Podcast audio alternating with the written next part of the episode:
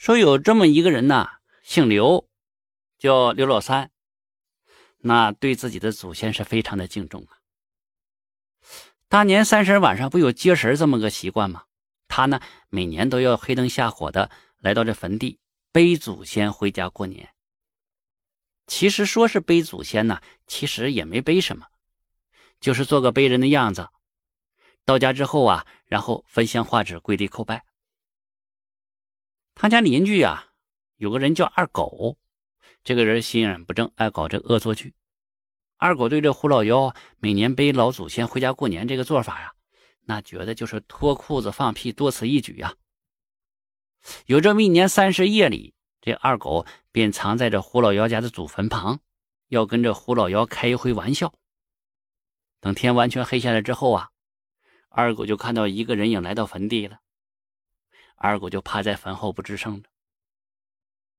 这个人影来到坟地之后啊，就开始念叨了：“哎，祖先呐，跟我回家过年吧。”二狗一听：“哦，行行，你背我吧。”他本意是把这个人吓一跳，但是可是没想到这个胡老妖是一点也没害怕，把他背上了，就往家里走。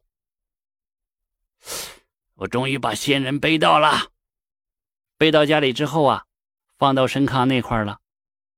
二狗这时候不说话不行了，老妖，背的是我。胡老妖一听，我背的就是你，你呀就是我仙人，你能叫我背回来呀？这说明啊，你现在不是我仙人，前世也一定是。二狗一听，忙向着胡老妖赔礼道歉了。哎，老妖，真对不住，我跟你开玩笑呢。何必当真呢？这么的吧，你饶了我，我给你三十两银子。那不行，你就是我的老仙人，你可不能走。你起码要在这儿待上三天。这三天呢，我每天给你烧香磕头。就这样，这二狗在胡老妖家待了三天，三天没吃没喝啊。三天之后，这二狗啊，把这胡老妖背回自己家了，让这胡老妖坐在自己家的神龛里。为他是焚香画纸，但是给他吃的，给他喝的，再从他裆下钻了二十四个来回，这才把这件事了了。这叫什么呀？这叫偷鸡不成反蚀一把米。